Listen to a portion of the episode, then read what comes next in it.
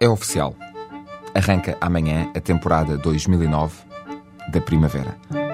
E apesar de a internet ter tudo e mais alguma coisa, com tanto de bom como de mau, por muito que o jornalista procurasse, o jornalista confessa que não encontrou a hora exata da chegada de tão esperada estação. Encontrei de tudo. 1h23 da manhã, 16 horas e 7 minutos, e até uma fonte que referia que chega hoje, às 14h44 olhando para o relógio, está mesmo, mesmo aí a arrebentar. Seja como for, duas coisas são certas. Por um lado, parece que a primavera já chegou, com estes dias fantásticos com que temos sido brindados. Por outro, parece que infelizmente amanhã o tempo nem vai estar à altura do que tem sido. E apesar de ninguém gostar de ouvir, a verdade é que ainda vem aí o abril das águas mil.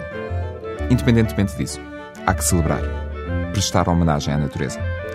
Para festejar em grande, o ideal seria plantar uma árvore e aí sim, seria uma boa contribuição para diminuir a sua pegada ecológica.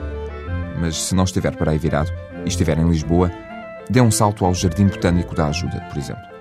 Foi fundado no século XVIII e foi o primeiro jardim botânico português. A moda já tinha pegado na Europa. Antes de cá ter chegado, já havia 14 espalhados pelo velho continente. Na altura foi chamado de Real Jardim Botânico da Ajuda, Laboratório Químico, Museu de História Natural e Casa do Risco chegou a ter 5 mil espécies de plantas oriundas do mundo inteiro. Hoje em dia é um local de passagem obrigatória na cidade, seja em lazer, seja em apoio a estudantes de botânica.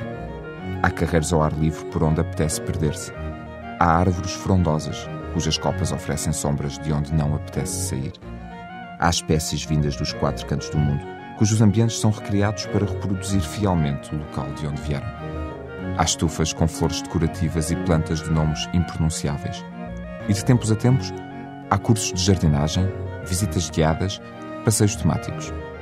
Assim, de repente, há poucos sítios tão bons para celebrar a primavera em Lisboa.